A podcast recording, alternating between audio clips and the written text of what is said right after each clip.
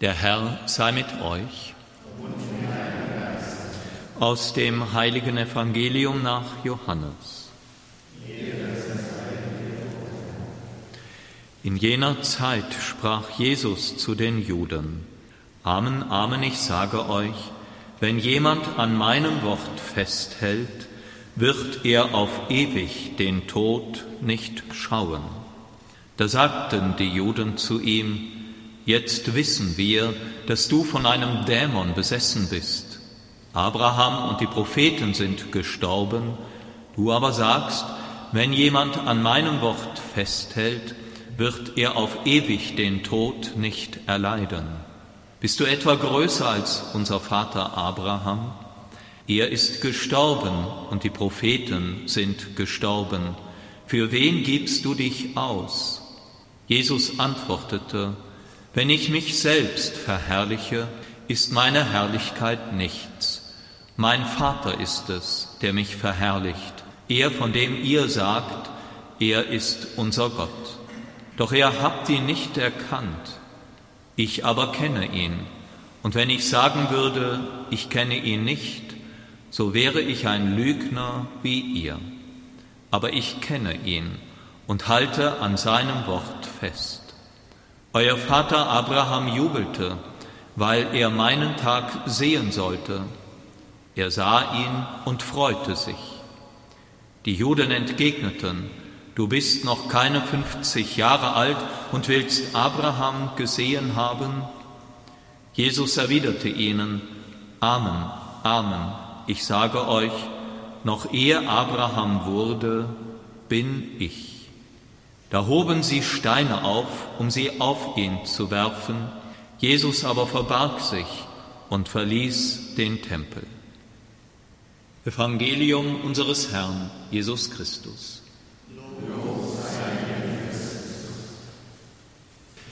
Im Johannesevangelium begegnet immer wieder das, was Exegeten das johannäische Missverständnis nennen, es sind Begebenheiten, Gespräche, Begegnungen, in denen die Protagonisten, also Jesus mit einem anderen, zunächst einmal aneinander vorbeireden, dieselben Worte gebrauchen, aber in einem anderen Sinn.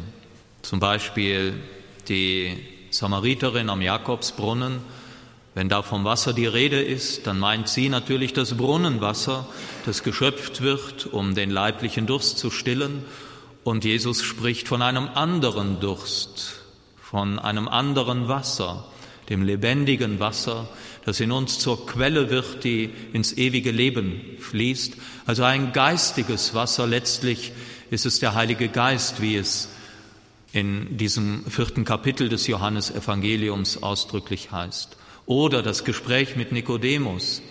Wer nicht von oben wiedergeboren wird, Nikodemus versteht nicht, was meint er? Kehrt man in den Schoß der eigenen Mutter zurück, um noch einmal geboren zu werden? Nein, natürlich nicht. Es ist eine geistige Wiedergeburt. Und ein ähnliches Missverständnis begegnet im heutigen Abschnitt. Jesus spricht davon, dass haben es gehört, wenn jemand an meinem Wort festhält, wird er auf ewig den Tod nicht schauen. Man versteht, und so liegt es ja auch durchaus nahe, Jesus meine, ein solcher Mensch wird überhaupt gar nicht mehr physisch sterben. Und im weiteren Verlauf und auch im Kontext des gesamten Johannesevangeliums wird deutlich, dass er hier etwas anderes meint. Er meint jenen Glauben, der uns jetzt schon, heute schon, auch hier ein Fachwort des Exegeten benutzen, die von der präsentischen Eschatologie sprechen, dass das ewige Leben hier schon beginnt für den, der an seinem, an Jesu Wort festhält und an seinem Wort festhalten, das heißt an ihn glauben, auf ihn vertrauen, zum Glauben an ihn gekommen sein. Und Vielleicht darf man hier eine Nuance, die man leicht überhört, dass dieses Missverständnis auch noch einmal daran festmachen. Sie wiederholen die Worte Jesu, nur in einem weichen sie ab, Du hast gesagt, wenn jemand an meinem Wort festhält, wird er auf ewig den Tod nicht erleiden. Er hatte gesagt, er wird ihn nicht schauen. Das Wort schauen spricht, redet davon, dass wir Gott schauen. Das ist unsere ewige Bestimmung, Gott zu schauen, seine unergründliche Liebe, ihn zu sehen, wie er ist. Und hier ist der Gegensatz zu dem, der Gott nicht schaut, er schaut den Tod, das nicht mehr Leben. Wer nicht in der Gemeinschaft mit Gott ist, lebt nicht, das ist der zweite Tod. Im letzten Buch der Bibel wird Johannes davon sprechen. Also hier ist ein ganz anderer Tod gemeint als der physische, den werden wir erleiden. Wir beten heute für, lieber Ispano, für Ihre Mutter. Wir beten für eine andere Verstorbene. Jeden Tag sterben und erleiden Menschen den physischen Tod und die Angehörige, die darum trauern.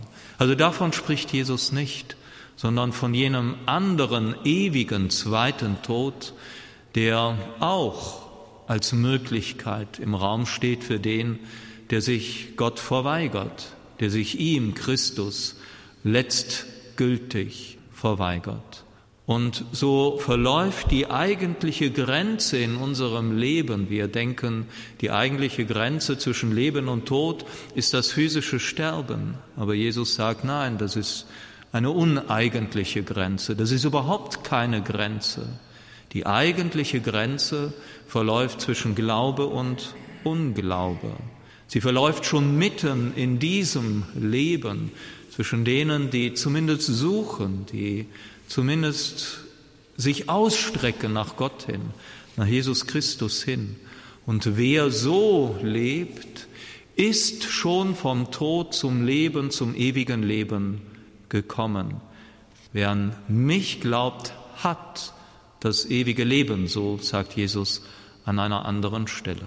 Und das dürfen wir uns durchaus bewusst machen, dass wer glaubend und wenn es nur in der Weise des Suchens ist, aber in einer ehrlichen Suche nach Gott, nach dem Gott Jesu Christi lebt und glaubt und vertraut, ist schon im ewigen Leben. Und der physische Tod ist dann nur noch Durchgang zu dem hin, den wir dann schauen dürfen. Nicht den Tod, nicht den ewigen Tod, sondern Gott den dreifaltigen Gott, unseren Retter und Erlöser.